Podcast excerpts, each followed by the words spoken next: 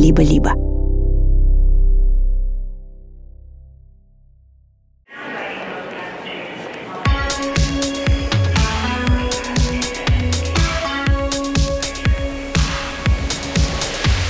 Привет! Меня зовут Кира Кузьменко, и вы слушаете подкаст «Собес» от студии «Либо-либо». Здесь мы рассказываем, как найти работу за рубежом, и это наш третий сезон, в котором мы фокусируемся на стратегиях поиска работы в современных реалиях. Тема этого выпуска – soft skills. И не просто soft skills, а soft skills руководителей. В прошлом эпизоде «Карьерный гамбит» мы разговаривали про то, что руководителям подчас требуется снижать свой грейд и становиться сеньорными специалистами, если они хотят найти работу на новом рынке, где другая культура, где другой управленческий код и ценится другой подход к управлению. И вот про этот другой подход к управлению и то, как именно руководители оценивают за рубежом, в Европе и Штатах, мы сегодня и поговорим. Напоминаю, что мы делаем собес вместе с сервисом онлайн-образования Яндекс Практику. В середине эпизода вы услышите нашу партнерскую рубрику. Если вы слушаете этот выпуск в день его выпуска, то есть 12 декабря, то хочу вам напомнить, что сегодня в 20.00 по Москве мы с Саматом Галимовым, ведущим подкаста «Запуск завтра», будем обсуждать, что же ждет IT-рынок в новом году. И это будет прям прямая трансляция в закрытом телеграм-канале «Либо-либо». Приходите, ссылка будет в описании. А для сегодняшнего выпуска мы поговорили с двумя управленцами – Евгений живет в США, а Наташа в Европе, в Берлине. Мы задали им похожие вопросы, чтобы понять, а вообще есть ли разница в американской и европейской культуре менеджмента, и как там принято решать типичные управленческие вопросы. Женя, привет.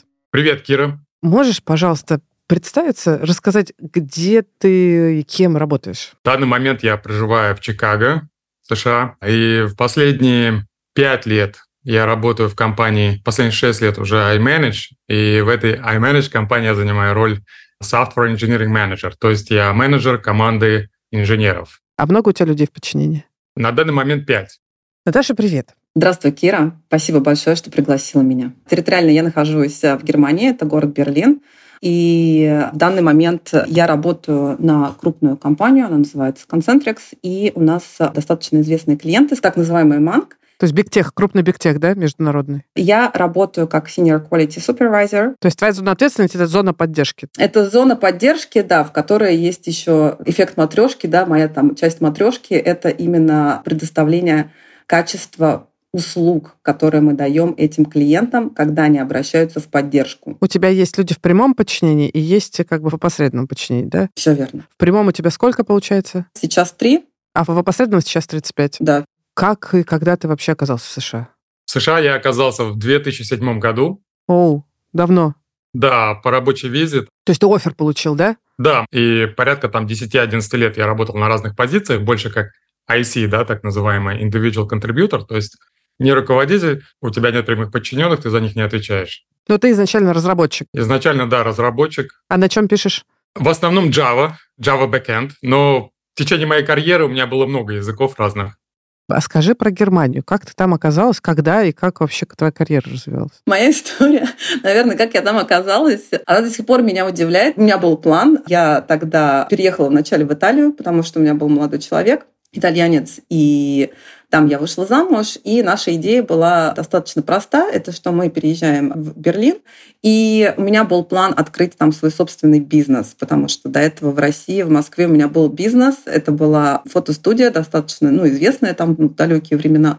Ну, ничего не получилось на тот момент. У меня на фоне стресса началось сыпаться здоровье. Надо с нуля все начинать, по сути. Надо начинать, да, все с нуля и как-то ну, приходить к какому-то плану. И я устроилась в службу поддержки в компанию Airbnb. И с этого момента я как раз-таки и вот встала да, на вот эту дорогу выстраивания своей карьеры даже с учетом того, что цель моя изначально была просто прийти, перекантоваться какое-то время, да, немножечко как-то оглядеться, немножечко начать социализироваться, а в итоге вот каким-то образом это получилось так, что это стало таким вот основным лейтмотивом, да, моей карьеры последние годы. А когда ты, кстати, переехала? Как давно это было? Это был 2016 год.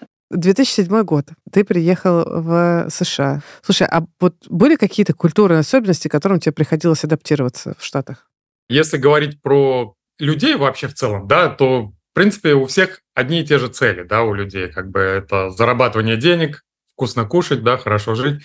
Поэтому люди везде одинаковые, я это быстро понял. Но есть большие различия в том, как они воспринимают различные ситуации в жизни и на работе.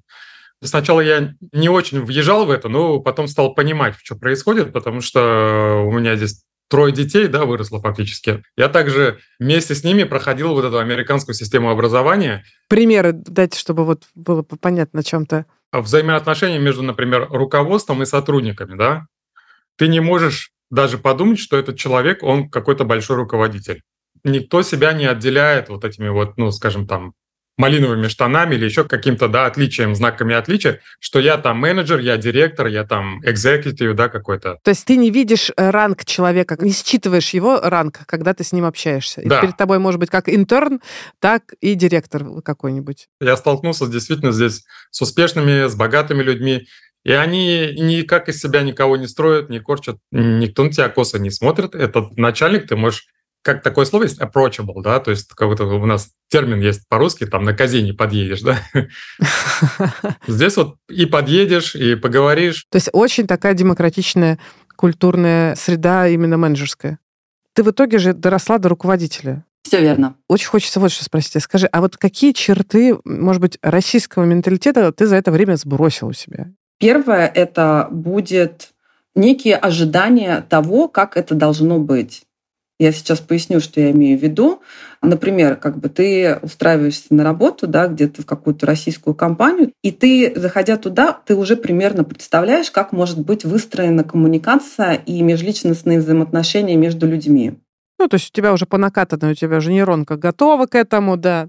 Ты понимаешь, что ну, тут будет так, скорее всего, здесь тебе, если скажут так, тебе так, скорее так надо будет ответить, уже примерно понимаешь. Ага. Все верно, все верно, да. Когда ты работаешь, э, например, в Европе, и в первый раз ты вообще вот начинаешь взаимодействовать со своей командой или со своим менеджером, ты сталкиваешься с тем, что есть какие-то вещи, которые вообще так не работают. Такой вот, мне кажется, есть у нас, ну, опять-таки, персональный, конечно, опыт. Такая вот черта менталитета, это, знаешь, прийти и что-то вот нахрапом взять. Вот мы сейчас возьмем и это все исправим, потому что вот это вот там сейчас не работает. Быстро-быстро. И сделаю хорошо все. Да, и сделаю хорошо. Именно такая вот а, философия сделать хорошо. И ты понимаешь, что она ну, не всегда работает, она не всегда правильно. Люди могут не видеть это сейчас как приоритетную задачу. Более того, они могут вообще не понимать, почему ты сейчас такой весь нахрапистый и может восприниматься вообще как агрессия. И это, конечно, ну, нужно учитывать. Или, например, четкие выстраиваемые границы и их уважение. А про что это? Расскажи. Это причем ну, коммуникация на, ну, на всех уровнях, да, то есть это как и с командой, так и с менеджментом, это как при межличностном общении, так и при обсуждении каких-то профессиональных задач. А что такое хорошие границы, что такое плохие границы, вот чтобы было понятно? Например, в России как бы при межличностном общении, даже на работе, весьма нормально спросить у человека про его там семейный статус Типа замужем ты, женат ты, дети есть, нету детей, вот это все. Если там девушка, парень, а почему нет, а что так, когда дети появятся? Честно говоря, фейспалм сразу хочется, как только такое, да. Но такое все еще есть, это правда. Или, например, может прийти руководитель в России и сказать а, что-то матом по поводу того, а почему это сейчас не готово. И все такие, ну а что? Ну, имеет право. Конечно, в Европе это все будет выстроено несколько по-другому. То есть про личное вообще нельзя спрашивать. Я знаю, что, например, в резюме ничего не надо личное, потому что там перс данные и вообще в целом там возможное как-то человек может сказать, а, мне отказали, потому что у меня тон кожи отличается, и подать в суд. Поэтому да. А, а вот в рабочем, то есть хочу понять, вот личные вот эти вот моменты, это же как бы немножко про сближение людей. Ну, то есть, что, нельзя узнать у человека, замужем он или там э, дети есть или нет? Можно, конечно. Это может, там, например, да, я не буду сейчас говорить про интервью, но интервью это может действительно звучать очень странно. И, во всяком случае, ну, я с таким не сталкивалась, ни мои знакомые с таким не сталкивались. А именно уже когда, да, там человек начинает работать, например, там с своим руководителем, то ты начинаешь прощупывать почву условно, да, ты задаешь вопрос, а можно я сейчас уточню? А не будет ли это слишком, если я спрошу?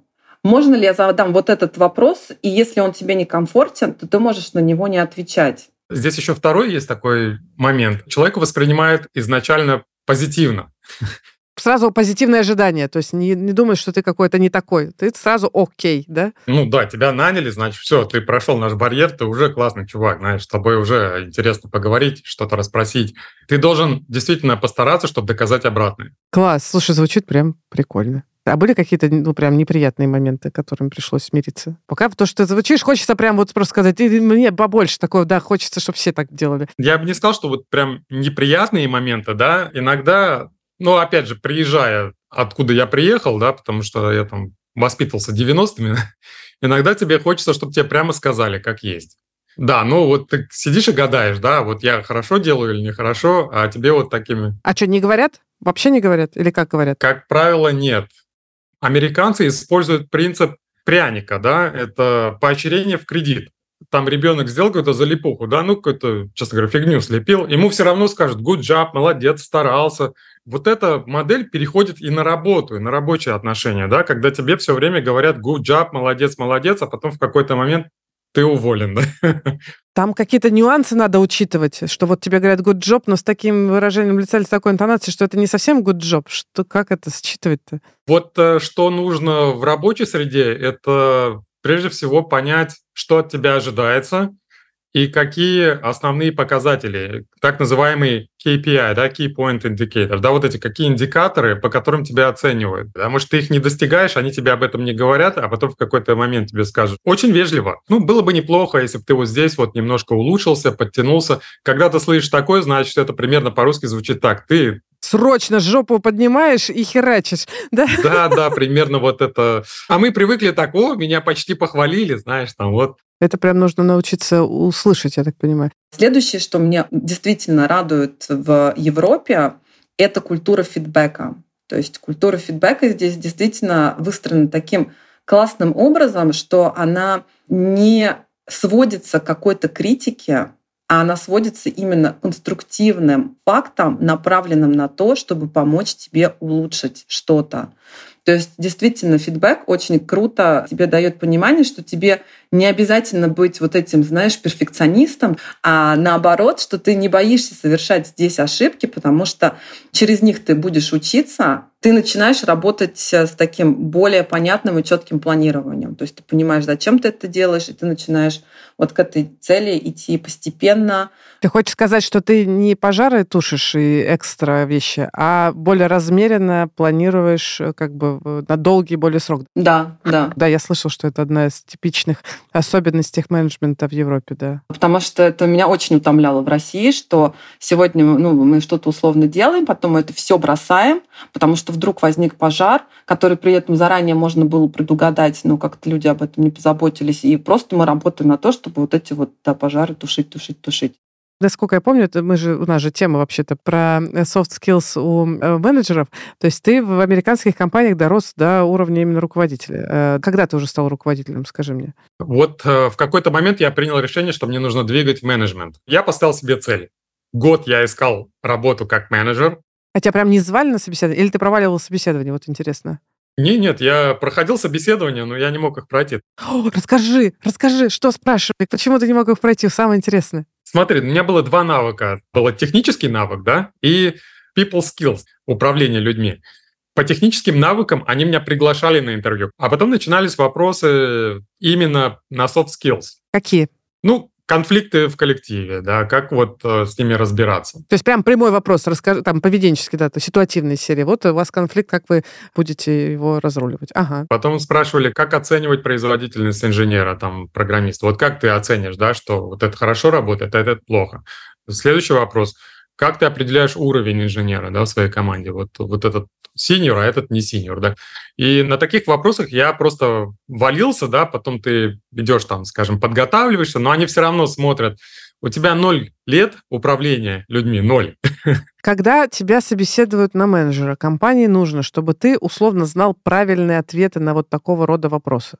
Это не ответы конкретно, а это скорее твое понимание, вот на какой волне ты находишься. Подход Позже я понял, что они имели в виду, я могу об этом рассказать, конечно. Расскажи, конечно, расскажи. Расскажи рецепт, как проходить менеджерские собеседования. Сейчас я, можно пару слов скажу. Например, сейчас, после того, как появился чат GPT, он же очень умный и может реально подсказать и помочь с кучей разных ответов. Он может подсказать разные варианты, как отвечать на сложный вопрос, какие у тебя слабые стороны, какие у тебя сильные стороны. Он может накидать варианты, ты выберешь то, что тебе больше подходит, например, ну и уже адаптируешь под себя. А еще он тебе может помочь, не знаю, по формату Star раскидать там твой кейс. Отлично. Вот это один из рецептов, который сейчас ну, есть на рынке, который люди некоторые используют. Но мне очень хочется твои рецепты узнать, как человека, который прошел это, когда чата GPT еще не было. Да, смотри, чат GPT тебе не расскажет то, что сейчас я расскажу.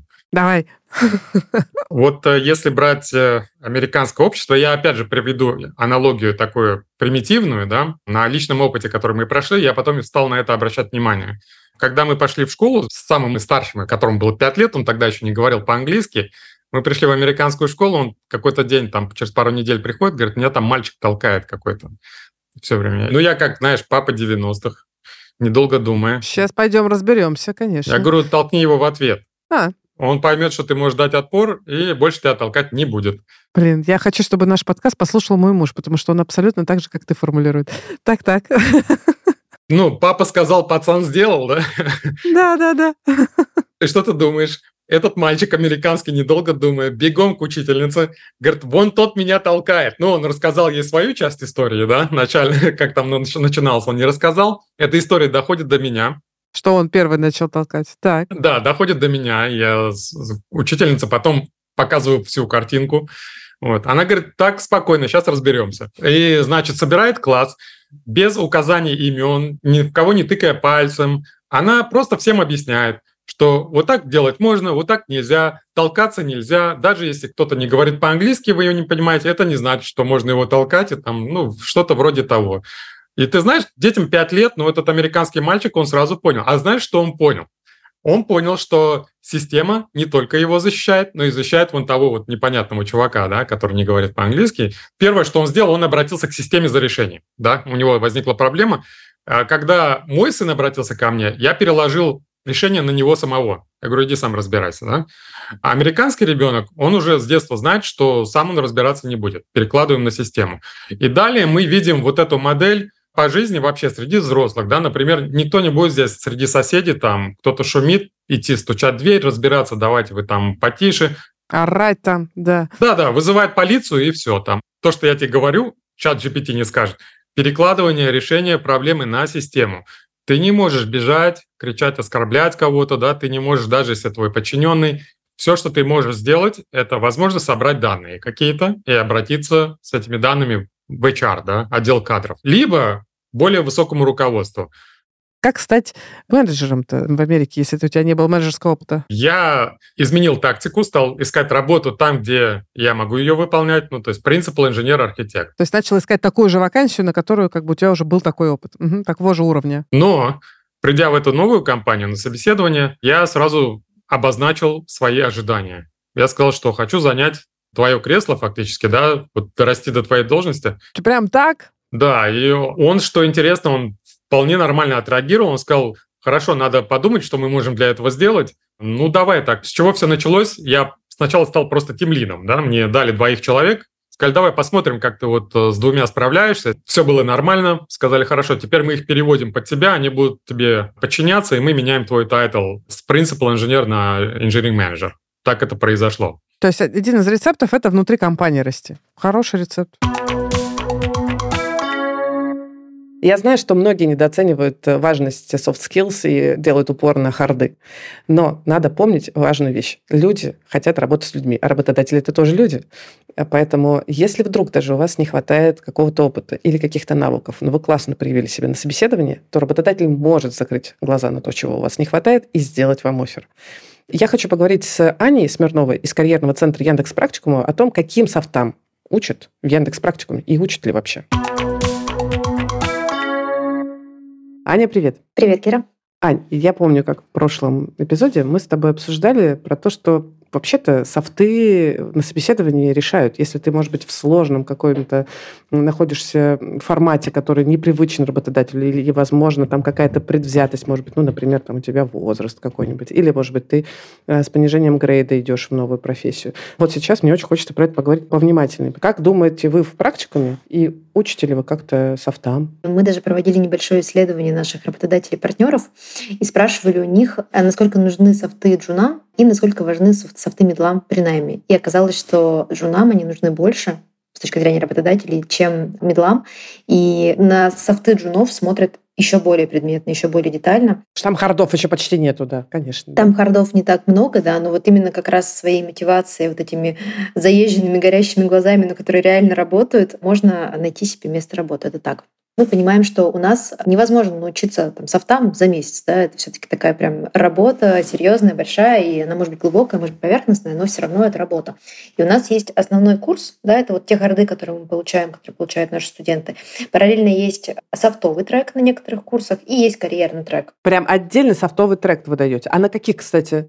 Да, на некоторых курсах это курсы, как правило, которые более длительные. То есть у нас есть программы э, со знаком плюс, там, например, есть веб-разработчик, есть веб-разработчик плюс. И вот если есть знак плюс, скорее всего, там есть софтовый трек. И там параллельно мы рассказываем ребятам про какие-то важные вещи. Мы обязательно рассказываем про саморефлексию, мы обязательно рассказываем про планирование, про целеполагание, про то, что такое бэклог и как вообще с ними работать, про то, что такое IT-команда и продуктовая команда, и как там с кем взаимодействовать, кто все эти люди, да, потому что к нам часто приходят ребята, которые в принципе понятия не имеют о том, что такое рынок IT, это совершенно нормально, они всю свою жизнь работали на другом рынке. Есть еще отдельная категория софтов для трудоустройства. О, расскажи. Как раз про них мы рассказываем уже ближе к карьерному треку, то есть ближе к окончанию курса. Это самопрезентация, это там, отработка технических HR-собеседований, поведение на собеседовании, нетворкинг и так далее. То есть какие-то вот такие штуки, которые прикладные непосредственно к трудоустройству, о них мы говорим позже и отрабатываем тоже. Да? Класс, то есть софты даете вообще с разных ракурсов? И вообще в целом софты, которые полезны для работы в IT в целом, и софты выделяете полезные для карьеры, для поиска, точнее, работы. Круто. Интересно, кстати, было то, что ты говоришь, что вот для э, работодателей, понятно, очевидно, что джунов оценивают по софтам в первую очередь, медлов меньше по софтам, но софты все еще важны, насколько я понимаю. Конечно, да, там процент буквально на 10 отличается, да, там условно 30% и 40%. Да, хочется здесь еще дополнить, что когда вы становитесь руководителем, это примерно так же, как для джунов становится. Все так. Карды тоже важны, но софты превалируют, я бы сказала уже потому что это базовая компетенция руководителя. Да. То есть софты — это та вещь, которую нужно развивать фоном, получается, всегда. Согласна. У Яндекс Практикума есть курс по управлению командой разработки, на котором опытные тем-лиды могут как раз прокачать свои софты. Авторы программы больше 10 лет руководят разработчиками в Яндексе и других этих компаниях. И на курсе можно прямо разобрать какие-то реальные рабочие ситуации вместе с наставниками. Ссылку ищите в описании право, оно на стороне сотрудника. Не работодателя. Не работодателя. То есть если у тебя что-то происходит в жизни, ты понимаешь, что ты не останешься один. Ты понимаешь, что ты получишь определенную помощь от государства, и она тебя будет суппортить ну, на протяжении того времени, какое тебе необходимо. Социальная защита очень серьезная.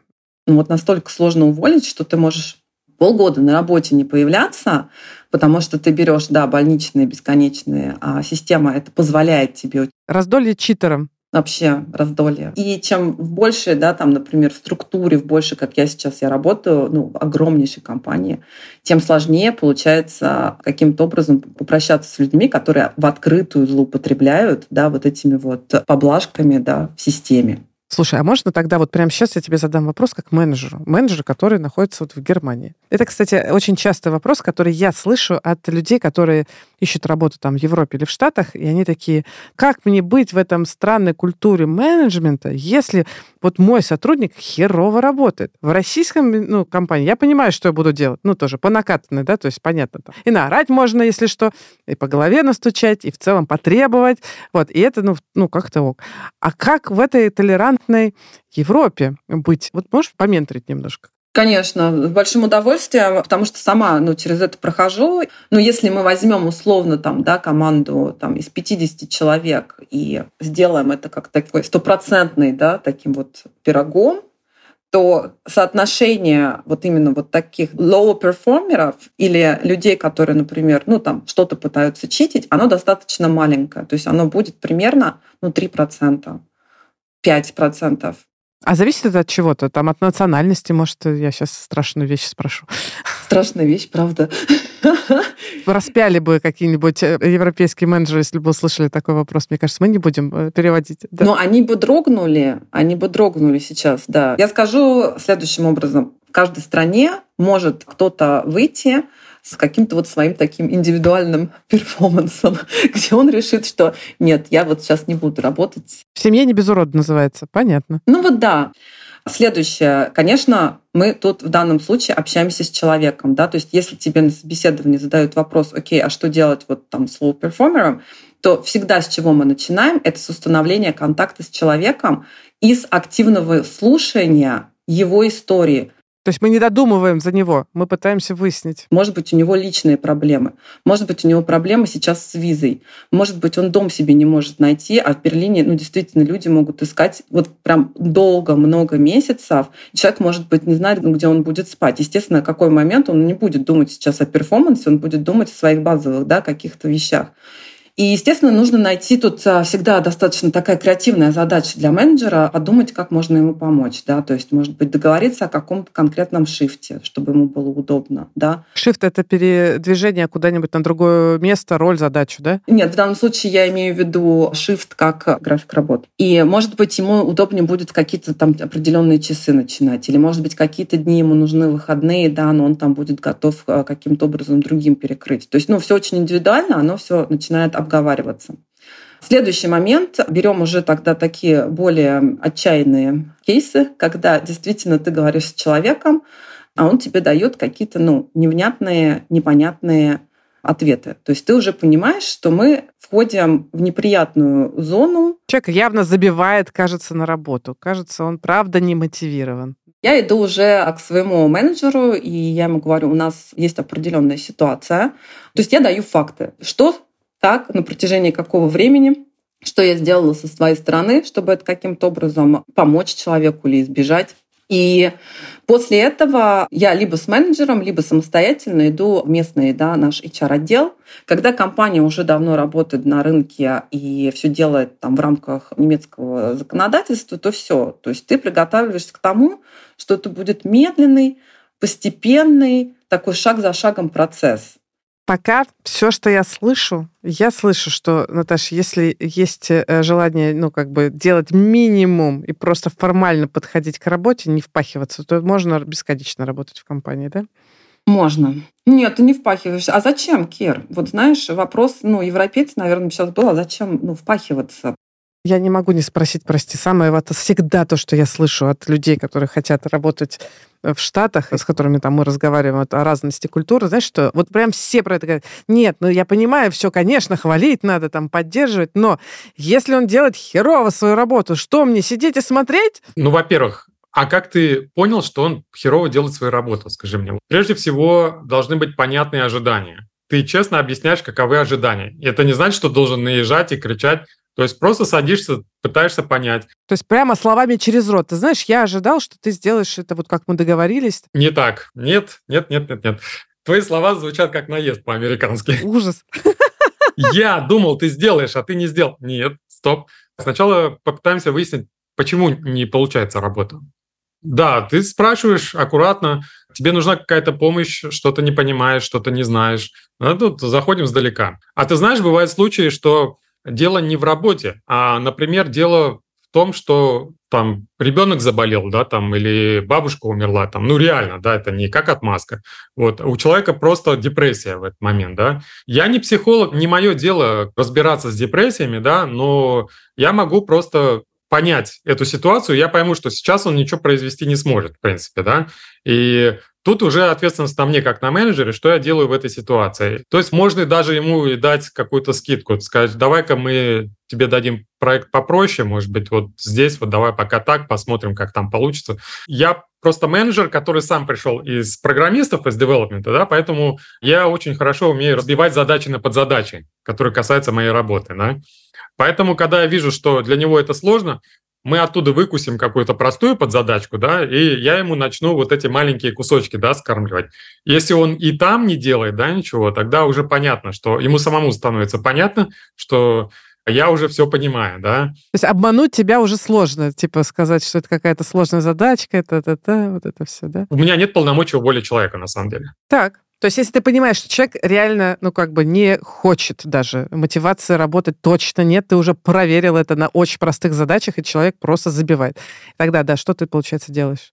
У меня есть два пути пойти. Да? Первый путь – это мой непосредственный руководитель, если я не уверен, что я буду делать. То есть это посоветоваться, да, по сути, да, как быть в такой ситуации? Да, я назначаю с ним митинг, я полностью раскладываю ситуацию, говорю, вот у меня вот такая вот, что делать?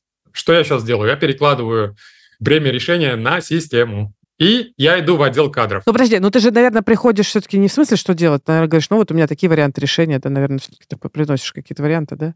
Мой вариант решения, я говорю, мне этот человек не нужен в команде. Это мое желание достичь этого результата. Нужен ли он компании? Есть ли где-то в компании такое место, да, куда мы его можем пристроить? Я поняла. Если такого места нет в компании, мы идем в отдел кадров все равно, возможно, с моим непосредственным руководителем.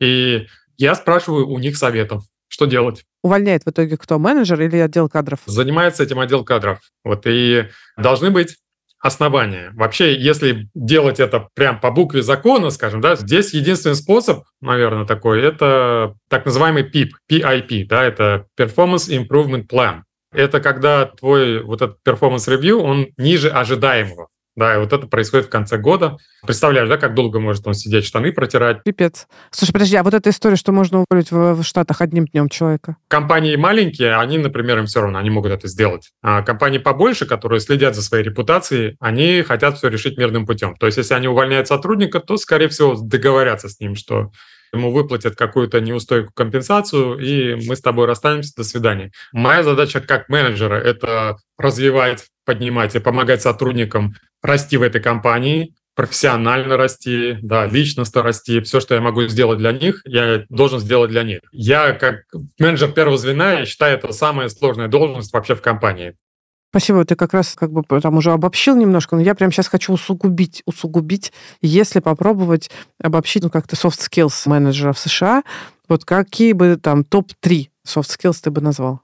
Самый важный скилл, я считаю, это когда ты ментор для своих сотрудников, это умение понять, чего они хотят, по возможности, по максимуму предоставить им эту возможность. Это касается технических навыков, это касается карьерных каких-то ожиданий, да, вот ты не должен воспринимать себя как менеджер, да, а ты должен воспринимать вот как его слуга, да, как ментор. Ты ему помогаешь, не он тебе. Вот, да, я как раз хотела сказать, это вот servant leadership, то есть есть такой термин, я в свое время тоже про него узнала, очень он мне отзывается. То есть ты как бы не сверху там бьешь палкой, а ты обеспечиваешь людям как бы возможность реализации. То есть ты как действительно сервант на лидерство. Следующий навык, это он общий, да, я вот очень рекомендую – не скатываться в конфликты все-таки. Умение снижать градус на корню. То, что я не умел. Я сразу скажу, что у меня сразу нахлобучивались брови. А давайте подумаем. А давайте обсудим. Давайте еще подумаем. Давайте еще обсудим, да. ага, так, это второе. Не допускать конфликты, так. И очень важный навык – это умение все-таки продавать свою команду упаковывать свои, результат своей работы, да, бизнесу? Да, бизнесу, более высокому руководству, даже техническому руководству. Если ты идешь в коридоре, ты видишь человека другого, и ты так невзначай начинаешь вот этот small talk, да, так называемый, да, но ты его приводишь в русло, какой ты молодец, какие у тебя классные инженеры. Блин, обалдеть. Хочу спросить тебя. Вот нас сейчас слушают э, сто процентов разные менеджеры, которые как раз думают, Европу бы. Ну, Германия очень хорошее место, там ну, лояльно к иммигрантам, к релакантам, есть э, предложения, в том числе готовы перевозить. Вот что бы ты посоветовала, какие soft skills надо прокачать? Вот мне, например, если я как менеджер хочу пройти собес на менеджера, на руководителя в Европе. Наверное, в первую очередь это активное слушание, да, active listening. То есть это вот то вообще, с чего мы начинаем. Быть не только готовым пичить себя, да, свой опыт, но и таким же интересом слушать собеседника. Я сейчас пару слов скажу про активное слушание, потому что я знаю, что не все, особенно из IT, понимают, про что это. Это глаза, глаза как минимум, это ну, прямой контакт глазами, это активное кивание, там, ну, вовлечение в разговор. Вот, наверное, это базовые какие-то вещи. Да? То есть, ну и дружелюбие, улыбка, да, да, такой, да, эффект присутствия, да, то есть ты действительно находишься здесь, ты там не в этот момент не смотришь, не знаю, телефоны или какие-то другие вещи. И в пол не смотришь, да. В пол не смотришь, да, а, а ты вот в этот момент, ну, с человеком находишься и искренне начинаешь им интересоваться. Что еще? Быть готовым к эмпатии, особенно если компания, да, на которой вот будет подаваться менеджер, она там интернациональная, да, и в ней там какие-то вот такие многокультурные команды, то здесь, конечно, эмпатия будет важным таким ключевым фактором для того, чтобы услышать и понять проблемы другого человека. Как это проявляется эмпатия? Как мне проявить эмпатию на собеседовании? Вот что бы ты посоветовала? И это можно, в принципе, проговорить, что значит для тебя эмпатия, вот рассказать то, что, окей, а, для меня важно понять историю и контекст человека, откуда он идет сейчас, да, какая у него, например, проблематика, и попытаться через этот диалог найти какое-то вот решение. То есть прям проговаривать, что мне как менеджеру важно вот именно вот такой вот подход к управлению людьми. Да. Это я могу. Это хорошо. И а, что еще? Конечно, это открытость. Я понимаю, что там вещи, которые, может быть, я говорю, они несколько такие уже затертые, но тут надо понимать, что если это первый опыт, то, скорее всего, тебя будет очень много вещей удивлять и, может быть, не всегда самым положительным образом, да, они могут, ну, там, цеплять. Бомбить, может Они быть. могут бомбить да. тебя. Не понимать, почему так вообще, да. Ну, у меня до сих пор там бывает такое состояние, то что я сижу просто вот, ну, внутренне закатываю глаза, но при этом, ну, понимаю, что не обязательно я должна все понимать. То есть если люди на этом сходятся, они на этом договорились, то какая бы я там сейчас, ну, не была там проактивная или еще что-то, мое мнение будет менее учитываться в данном случае, и это тоже нормально. Ну и последнее, это на собеседовании так и можно сказать, что я человек, который задает много вопросов. Это хорошая история. Ты говоришь, мне нужно задать будет много вопросов моей команде, чтобы лучше узнать команду, чтобы лучше понять их потребности, чтобы лучше понять их ожидания, чтобы лучше понять, что я им потом могу дать.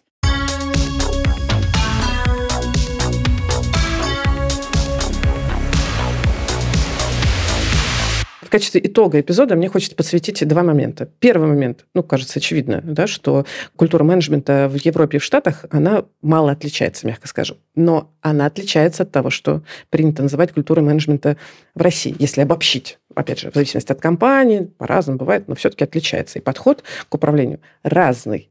Вот второй момент, который я бы хотела подвести итог. Если вы вдруг никогда не работали в международной компании, и вам не очень понятны эти подходы западные к управлению людьми, то возможно, вам не стоит пытаться сразу попасть именно в международную компанию, потому что вам будет сложнее действительно пройти собеседование, культура другая. И вам нужно время, чтобы ее изучить, погрузиться, как-то принять в себя. И для этого нужно как будто бы не стремиться сразу в международную компанию, а попробовать себя, например, в русскоязычной компании с базово российской или восточноевропейской культурой, но которая уже работает за рубежом. То есть начните с этого. Либо действительно снижайте грейд, как мы обсуждали в прошлом эпизоде про карьерный гамбит, чтобы как раз постепенно разобраться в западной международной культуре. Хочу напомнить про мой курс, про систему поиска работы за рубежом Hello New Job. Я не учу там вас быть менеджерами в западной культуре. Но я там учу вас, даю вам практику именно по софтам, как пройти собеседование. То есть вы там прям потренируете то, как именно проходить собеседование в международной компании. Как отвечать на вот те самые вопросы, которые вот в российской среде, возможно, вы никогда с ними не сталкивались. Что такое small talk, разберетесь и научитесь его делать. Вы разберетесь, что такое самопрезентация, self-pitching, и вы научитесь отвечать на типичные, но нестандартные для нас вопросы. Потому что у меня не курс, а, по сути, тренинг. И он будет полезен и тем, кто ищет прямо сейчас, и тем, кто только планирует, потому что тренировка важна. Присоединиться можно к ближайшему потоку. Курс проходит онлайн. Ссылка будет в описании. А еще я хочу рассказать, что 14 декабря в студии выходит новый подкаст расследования. Он называется «Шум в ушах». Сейчас будет трейлер, и вы узнаете, про что он. Привет! Меня зовут Ольга, мне 35 лет, и у меня в голове что-то пошло не так. У меня пациентка была, и она мне говорила, я работала на насосной станции 20 лет. И я приходила домой, и я никак не могла понять, почему у меня в голове продолжает работать насос. Почти весь 2022 год я постоянно, каждую секунду слышала очень странный шум. То есть это вообще не заболевание с первой полки, не с, не с, пер, не с первого попавшегося нам под руку медицинского учебника. Мне выпал риск один на миллион. Но теоретически, если вам тоже не повезет, в любой момент такой шум можете услышать и вы. Вот ты лег спать, и у тебя насос кто-то вставил в ухо и постоянно качает, и ты не можешь ничего сделать. Это «Шум в ушах». Подкаст о том, как жить со странным звуком в голове. Вместе с учеными, врачами и другими пациентами я пытаюсь разобраться, что со мной приключилось, почему все пошло не так и получится ли у меня это исправить. Лучше ничего не слышать, чем вот, вот это вот. Все восемь выпусков подкаста расследований выходят в один день, 14 декабря. Первые два выпуска будут доступны во всех подкаст-приложениях, как обычно. А вот остальные выпуски слушайте по подписке либо-либо плюс в Apple подкастах или в закрытом телеграм-канале студии. И ссылка, конечно, на все будет в описании. Это подкаст студии «Либо-либо». Мы его сделали вместе с сервисом онлайн-образования Яндекс Практику. Меня зовут Кира Кузьменко. Над эпизодом работали редакторка Полина Агаркова, продюсер Данил Остапов, звукорежиссер Сергей Христолюбов, а за джингл спасибо Диме Медборну.